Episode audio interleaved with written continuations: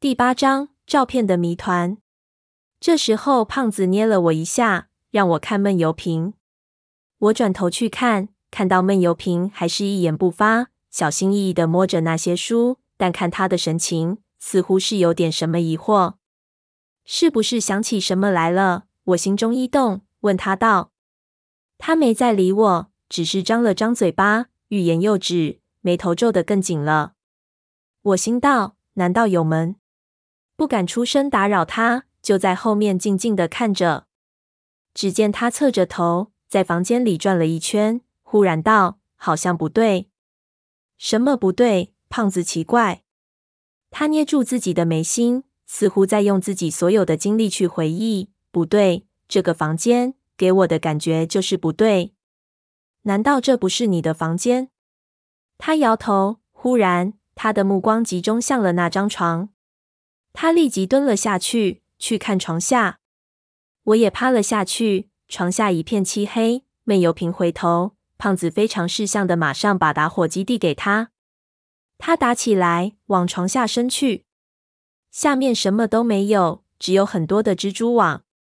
但是他不死心，还是往里面爬，并开始在木头地板的缝隙中摸。摸着摸着，忽然见他手指一勾，竟然抓住了一块地板，将它掰了起来。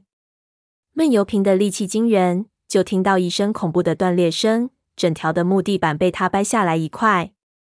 他把掰下来的部分一扔，继续去掰，动作之大，简直是疯狂了。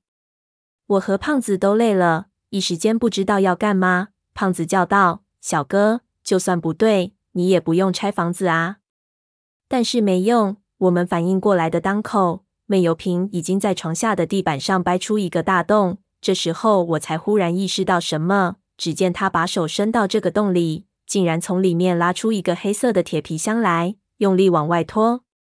他娘的，原来是这样！我兴奋起来，忙也爬了过去，就见木地板下面竟然有一隔层，显然是精心设计的暗格。看来找到关键了，我心说，立即帮闷油瓶拉住这只箱子，用力的拉出来。这箱子沉的要命，就这么拉出来，我已经一身是汗。胖子帮着我们把箱子抬起来，放在床上。我靠，这是什么？胖子道：“这么沉，难道是小哥的私房钱？”怎么可能？我说：“吹掉上面的灰，仔细去打量。这是一只黑色的铁皮箱，相当大，一乘零点五宽，看上去能放进去一个人。”上面布满了已经生锈的花纹，似乎年代相当久远，看上去像以前地主人家的东西，可能还是个古董。我看了上面老式牛锁，这箱子可能是民国时候的东西了，很有可能是大户人家用来放衣服的，或者是戏院放戏服的箱子。闷油瓶喘着气爬了出来，我们看向他，这是怎么回事？他没回答，眼神一片迷茫，自己也有点迷惑。